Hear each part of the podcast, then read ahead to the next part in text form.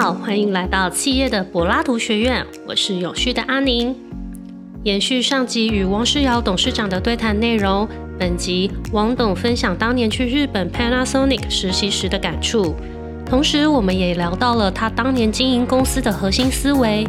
如何让客户得到最大的好处呢？让客户选择最适合他的产品。而且同时要把品质技术提到最高，让选择我们产品的客户拥有绝对的竞争优势。汪董相信，只要贯彻精神，做对的事，企业自然能够持续获利。要真讲起来啊，我过往碰到的这一个困境，其实是是非常及时又非常大。我过去几十年呢，起码是三十几年呢。我没有太多的时间去参与啊，比方狮子会啦、胡伦社啦这些活动，也没有太多说排斥这些事情，只是因为我实在太忙，我忙于啊跟我一起在打拼的这些人呢，我们从非常小的企业一路这样走过来啊，越来有越多的拼劲十足又非常正向的人啊，他们跟着我一起啊。在挑战一个快速成长，而且又要做非常棒、对顾客有好处的的产品，让顾客拿到最大的好处。以前我常常会回想说：“哎，我们一年生产那么多的电池，我们到底呃卖到什么地方去啊？密密麻麻卖到全球哦。”各个角落，我们一直努力在做一件事情，就是让我们的每一个顾客理解，透过互相的这个交流啊，然后呢，我们的 sales engineer，我们因为很理解我们自己的产品，所以我们会在中间做一个非常重要的沟通。我们会建议我们的顾客，看起来你的情况是适合使用我们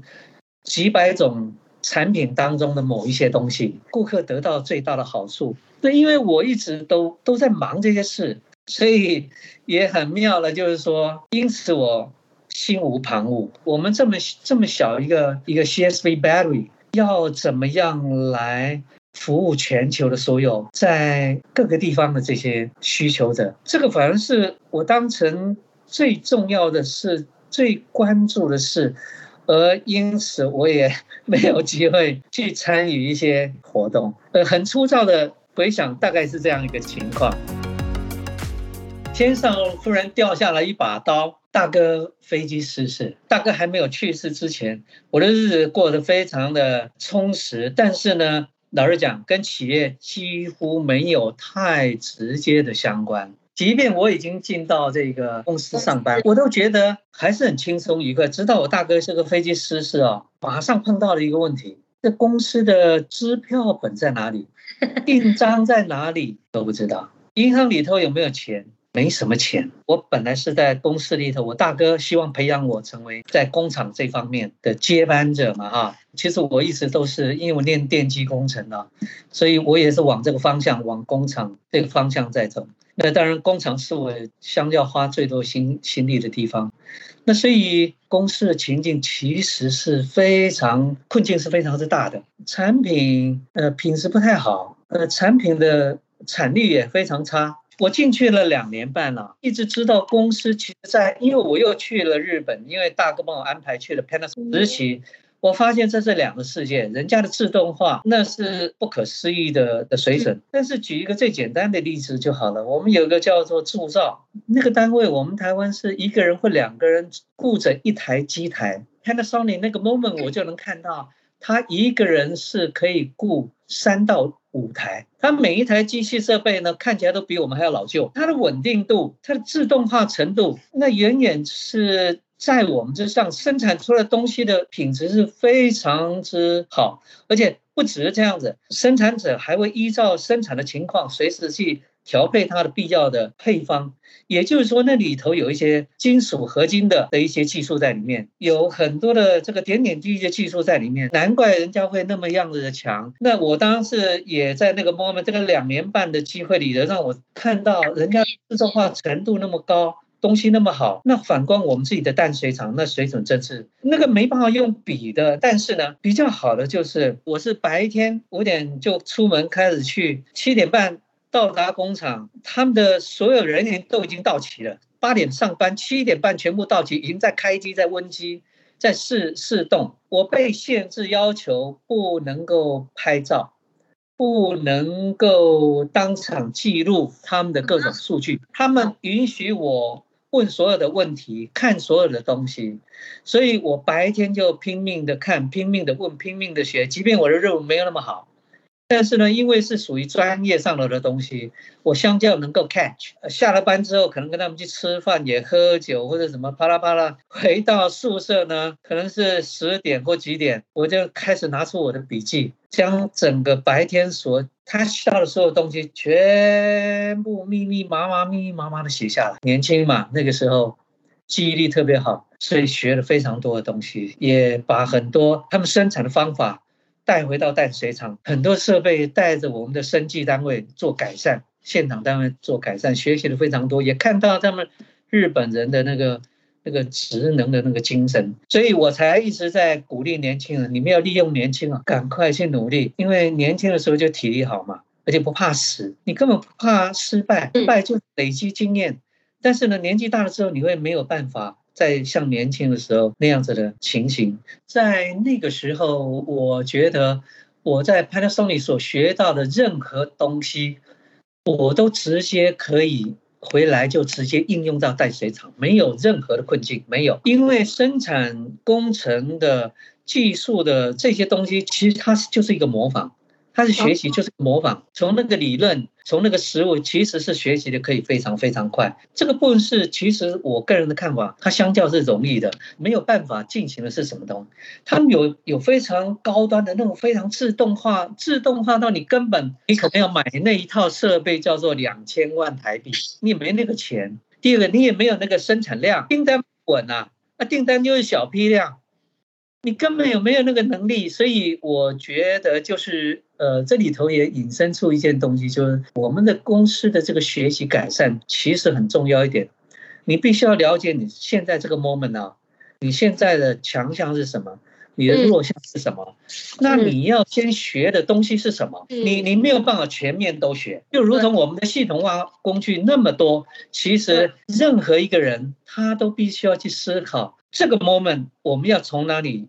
切入学习？它会对我们现在的自由的能力是可以连接得上的，效果是最大的。尤其这个效果一定要展现到财务效果。企业即便这三十几年来，我跟你讲啊，从我接手那个公司，可能叫做三五十个员工，那个费用就已经很可怕。对于我们这个能力那么不足，钱又没有很多，再到说几千个人的企业。你永远是有一种情况，就你时间不够，永远资源不够，你永远人才不够，你永远很多东西都不够。但是你即便从那么小到那么大，你永远有一大堆不够的东西。所以你一定要很清楚，选到你要这个 moment，你要从哪里着手，那要产出最大的财务效果。上一次跟各位谈谈我们公司的这个策略地图，策略地图。最上面那个构面就是财务构面，那个财务构面是最终我们也一定是必须要让公司在这个财务构面有得到相当好的结果。但是呢，我还会再更提醒大家的就是，我们要存活在这个社会，我们的贡献是什么？每个人要是没有贡献，是不会存活在这个世界上。所以，我们公司的贡献，在对这个社会的贡献。我们要看的是顾客构面，顾客他一定，我们一定要设法要确认到我们每个顾客他学习的这个工具，他使用在他们公司得到他的成果，他们公司的财务构面成果是怎么样？假设没有的话，就会落入到学习的五六年，结果发现哎，没什么财务效果啊，公司没有因此增加收入啊，这所有的事情都。不是我们公司未来该犯的错，即便是当时在 CSB Battery，对不起，我的顾客那是叫做赚翻了，他们成长速度远大过于我，因为我们提供给他一个非常可怕好的东西，他得到最大的效果，我们得到相较合理的效果，这样就好。光是这样子啊，我们的财务效果，我跟你讲啊，我们要是真做对的事情，我们财务效果，我跟你讲，它自己会出来。这些事情在我自己过去这个几十年里头啊，这个就是真的状况。你不要老是想赚钱，但是你要想赚钱的方法，但是要怎么样在最终顾客要拿到最大好处？我觉得这个才是最大关键，而不是去偷拐抢骗。我真的是。期待我们永续公司哈，绝对里头的每一个人是带着这么样一个对的想法，而且要真正学会这些系统化工具，然后去让我们公司在这样的运作里头去让我们的顾客得到最大好处。如果我们自己对这些系统化工具都是搞不清楚，那只是胡乱的介绍给我们客人，我跟你讲。我们这个公司绝对不会成功，